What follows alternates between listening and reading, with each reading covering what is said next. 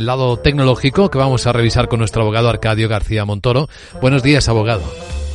Buenos días, Vicente. ¿De qué hablamos? Pues de que prisión hay para un trabajador precisamente que accedió a la plataforma de su empresa una vez que fue cesado. Los hechos han sido calificados como un delito de daños informáticos por dejar fuera de servicio a la empresa en la red tras modificar la dirección IP, cambiar las aplicaciones y acceder dando instrucciones al panel interno. Todo porque comprobó que sus claves de usuario seguían siendo válidas meses después de abandonar la firma. El resultado fue que durante por lo menos cuatro horas se cayó la empresa en la red con los consiguientes perjuicios por no estar operativa. Y era la prisión. Bueno, y la Audiencia Nacional finalmente juzgará a quienes atacaron el punto neutro judicial.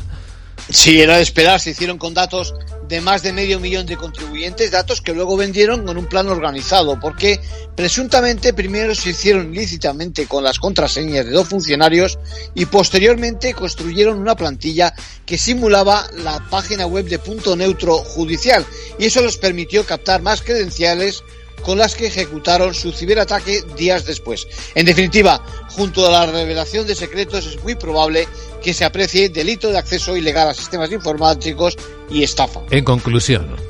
Pues hay que concienciarse, Vicente, porque o nos protegemos de los riesgos de este tipo de delitos informáticos o ya vemos cómo va el incremento de la delincuencia en este terreno. Ya lo vemos. Gracias, abogado.